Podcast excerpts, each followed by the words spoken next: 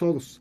La protección civil es importante y déjeme compartirle que eh, pues llamó la atención porque hace unos años, en 2015, eh, particularmente eh, nos informaba el Centro Universitario de Estudios Vulcanológicos de la máxima casa de estudios, nos informaba sobre mm, el, trabajo que, que, se estaba realizando de observación, de monitoreo.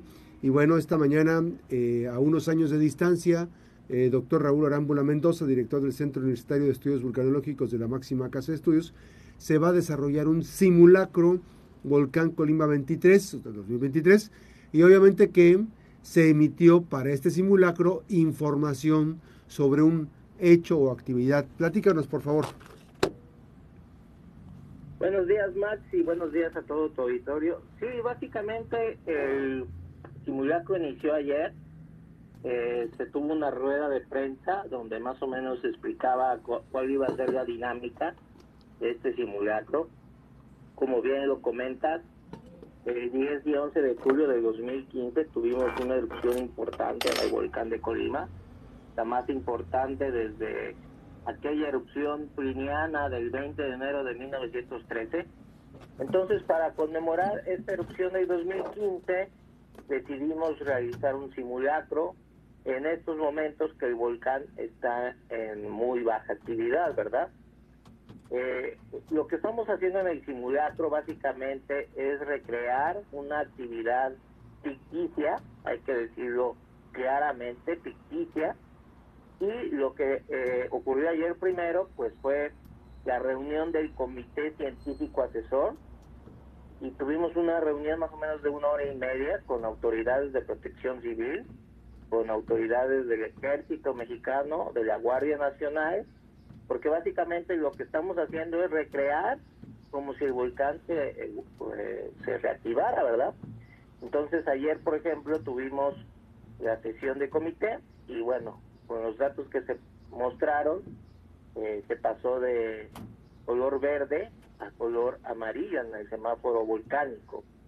Eh, vamos a tener otras reuniones las siguientes mañanas eh, luego tendremos la, la, reunión final el viernes para finalmente hacer la evacuación de algunas personas, más, de 160 en, en la Becerrera y más de 150 me parece en eh, Montitlán. Ese es todo el ejercicio, dura una semana y bueno, ahorita ya lo estamos viendo, ayer hicimos algunas publicaciones dentro de nuestras redes sociales. Desgraciadamente, pues a veces no, no leemos con, claridad lo que viene en los documentos y bueno, hubo por ahí una, una este, confusión. dice? Mm, confusión. Una confusión, porque efectivamente este, lo que subimos ayer decía de un momento drástico, inclusive de actividad volcánica, pero eh, el título de los documentos que estamos poniendo pues efectivamente estamos poniendo simulacro, volcán Colima 23, haciendo alusión a este ejercicio. Hay que decirlo, eh, a nivel mundial, pues son pocos los, los lugares donde se hacen. Eh, como ustedes saben, recientemente estuve yo en, en Japón en un curso de manejo de desastres volcánicos. Y bueno, los japoneses tienen mucha experiencia en este tipo de ejercicios. Inclusive me tocó estar en un ejercicio de erupción del monte Fuji. Es un gran volcán allá en Japón y que este pues año con año hacen sus ejercicios de, simulacros, inclusive a nivel este del gobierno, juntan a todos los funcionarios relacionados con la gestión del riesgo volcánico y literalmente se ponen a trabajar como si, si de verdad el volcán estuviera en erupción.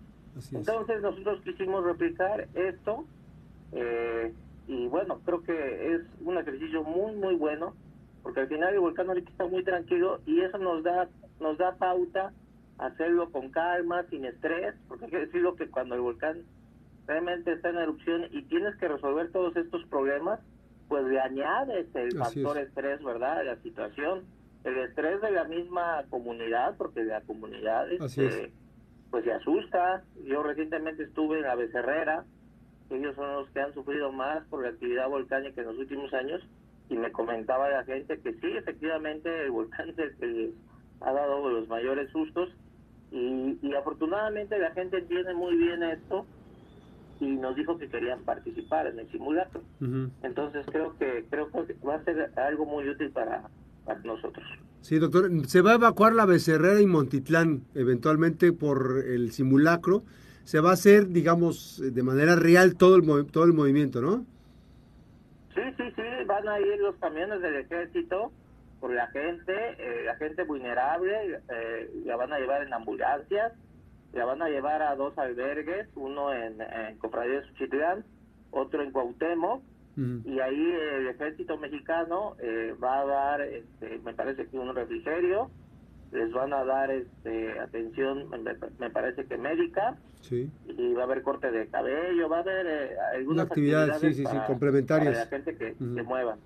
Ahora, eh, situándonos en este momento, doctor, en 2015 hay que decir que el magma, o sea, el, flujo piroclástico, el material incandescente bajó este material y se depositó en las, en las barrancas. Para darnos una dimensión de lo que eventualmente podría ser un nuevo escenario, esas barrancas, en algunas barrancas ya se llenó, digamos, subió muchísimo la altura. Si hablamos de una barranca, hablamos de, de varios metros hacia abajo, ¿no? Pero eh, algunas de las barrancas, platícanos esa parte, quedaron ya, este, de hecho hay algunos árboles que quedó la copa, la, la pura copa de la parte de arriba, ¿no?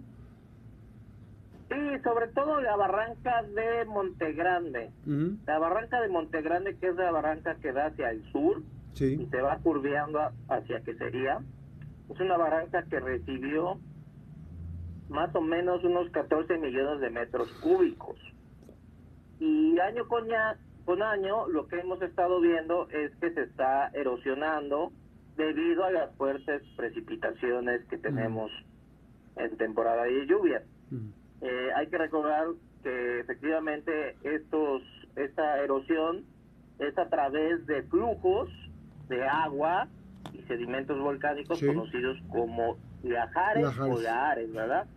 Cada año, como ustedes saben, tenemos una temporada de lahares que no necesariamente el volcán tiene que estar activo para que se presenten estos eventos.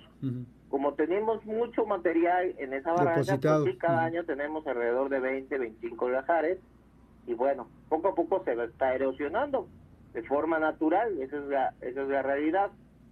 Si en este momento volviera a ocurrir un flujo piroclástico, pues sí, probablemente llegaría hasta más, a una mayor distancia porque todavía no está eh, totalmente erosionada la barranca como estaba eh, antes de la erupción de 2015.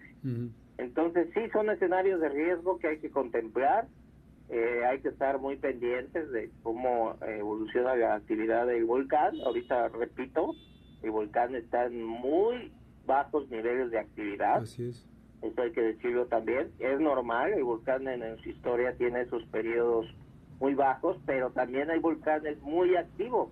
Claro. Hay que recordar que es el volcán más activo de México y uno de los más activos de Norteamérica e inclusive del mundo. Sí. Entonces, este, ahorita es un suspiro para el volcán porque los tiempos geológicos no corresponden con los tiempos de los seres humanos. Claro. Para el volcán, la última actividad que tuvimos fue en el 2019, que fue de muy baja magnitud, pero prácticamente pues son cuatro años, entonces es un pequeño suspiro que se está tomando el volcán y en este momento es cuando nosotros debemos de mejorar nuestra nuestra respuesta, nuestros nuestros protocolos, porque lo hacemos de forma tranquila, repito, sin estrés, y eso eh, nos está ayudando bastante.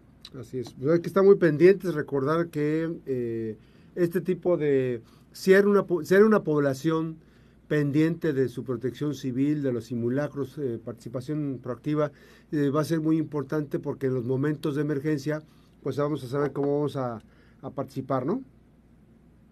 Sí, por supuesto. Eh, de eso se trata, de que todos sepamos qué hacer el día que se necesite hacer. Así es. Para eso son los simulacros y, y nosotros siempre hemos dicho que es bien importante participar nosotros como sociedad en los simulacros porque muchas veces cuando ocurre el evento, pues no va a haber alguien de protección civil que te diga qué hacer. Tú tienes que saber qué hacer, cómo salvaguardar tu vida. Eso es bien importante, que la gente tome conciencia de que en el momento que pueda haber un sismo, un tsunami, o una erupción volcánica, pues ellos deben de saber qué hacer para salvar sus vidas. Así es. Y a veces no nos queda claro, pero, eh, y bien lo dijiste tú, protección civil somos todos, porque no tenemos una persona de protección civil cercana a veces o en nuestro trabajo y necesitamos nosotros formar nuestras brigadas en donde la gente sepa qué hacer y cómo cómo eh, evacuar en un momento dado, ¿verdad?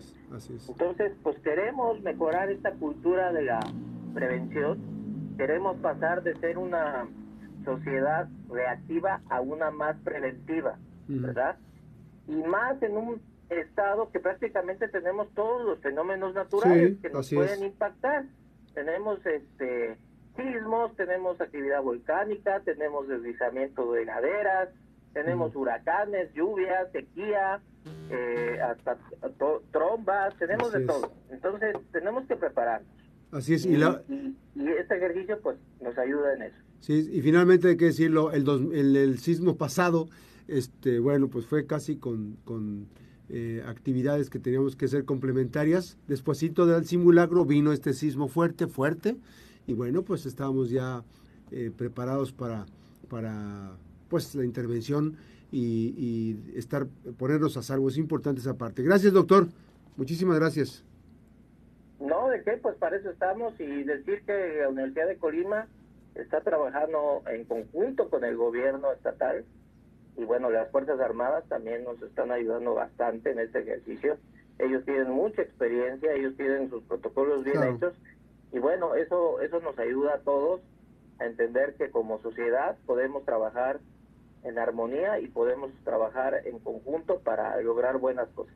Así es. Agradezco mucho la conversación esta mañana con el doctor Raúl Arámbola Mendoza. Gracias, doctor.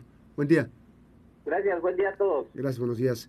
Eh, gracias por este, pues siempre pendientes ellos con un compromiso muy importante de socializar los temas de la investigación, porque además hay que decirlo que al socializar esta información nos empezamos a dar cuenta y a conocer más a profundidad lo que está ocurriendo con el lenguaje del área científica correspondiente al tema relacionado con el volcán. El director del Centro Universitario de Estudios Vulcanológicos de la Universidad de Colima, el doctor Raúl Arámbula. Simulacro Volcán Colima 2023. Una pausa, regresamos.